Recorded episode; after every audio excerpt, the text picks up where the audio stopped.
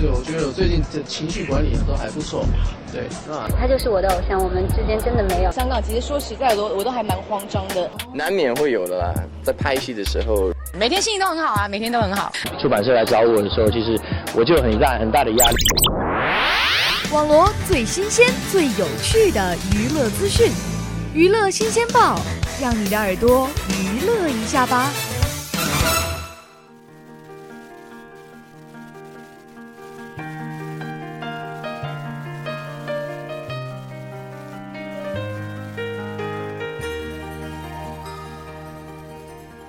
听众朋友们，大家好，欢迎收听每周二下午的娱乐新鲜报，我是宝龟。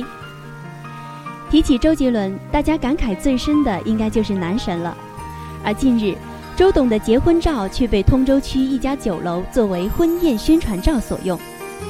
作为台湾知名的艺人，周董便起诉该酒楼，要求公开赔赔礼道歉，并索赔经济损失及精神损失费一百一十万元。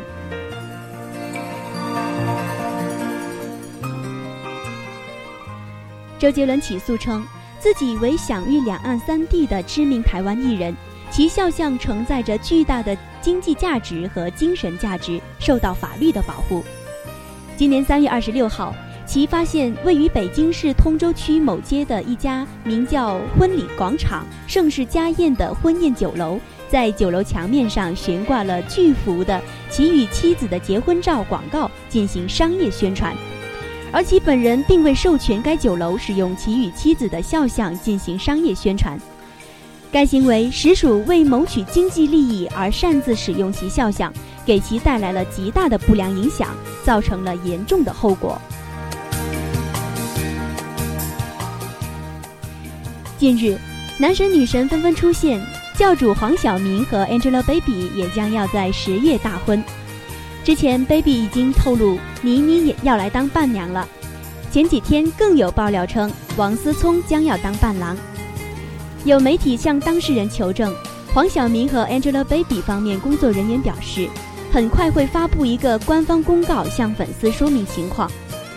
不少小伙伴纷纷感慨，王思聪当伴郎已经做到了伴郎专业户的地步了。远的不说，就说去年袁成杰大婚。国民老公就去当伴郎了，可以看出王思聪的确在娱乐圈中是当之无愧的国民伴郎了。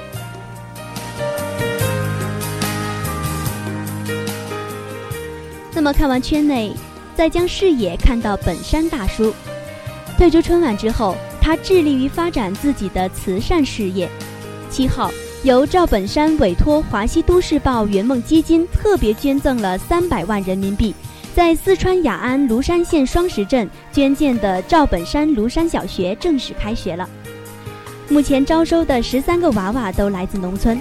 得知这所漂亮的学校是赵本山老师捐建，孩子们打心里感谢他。可见我们的本山大叔才是真正意义上的正能量传播者，值得我们所有的人为之崇敬。好了，我们今天的娱乐新鲜报就是这样。感谢大家的收听。